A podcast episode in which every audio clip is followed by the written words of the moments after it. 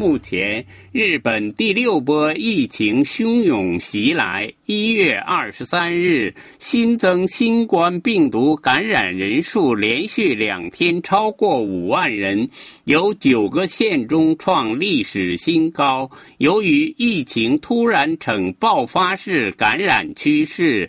蔓延防止等重点措施地区将增加到三十七个都道府县。对于新的第六波的猛烈袭来，日本政府把希望寄托在第三针疫苗的接种上。那么，第三针疫苗真的会救日本吗？在去年十一月，日本的疫情和世界相比，呈现出一花独秀的状态。三十多个府县清零。日本国立传染病研究所所长内田隆自当时指出，日本疫情大幅度好转的一些原因，在日本疫苗接种开始的延迟。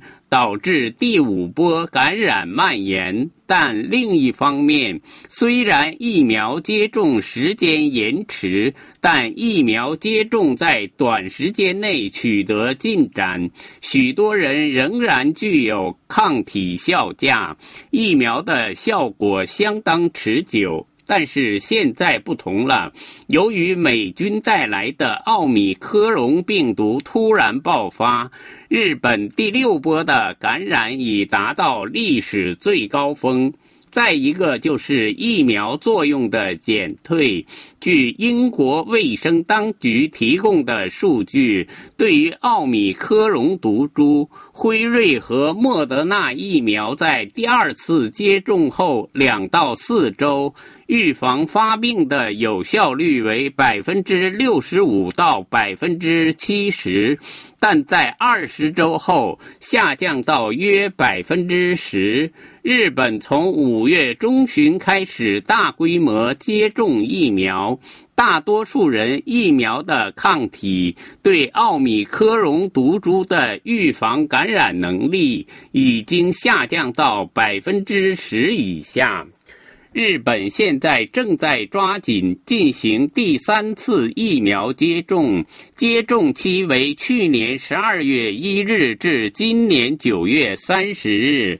日本神户大学的一个研究小组十八日宣布，已确认使突变株奥米克戎毒株失去活性的中和抗体的量将随着新冠病毒疫苗的第三次接种而增加。据说这是日本首次展示第三次接种。对该毒株的影响的研究报告。一月，这个研究小组调查了神户大学的六十五名二十多岁和六十多岁的医生，他们于去年十二月初接种了美国辉瑞公司的第三剂疫苗。调查显示，对奥米克戎毒株的中和抗体的发生率，在第二次接种后六个月为百分之五，在第三次接种后两周至一个月后增加到百分之百，表示抗体量的数值也由于第三次接种增加了六十四倍。但是现在日本已经大面积感染奥米克戎毒株，而这种第三次接种的抗体能够维持多久，也没有具体的数字加以显示。因此，日本是否能够依靠第三次接种从疫情中得到拯救，还是一个未知数。以上东京专栏由法广特约记者楚良一撰播。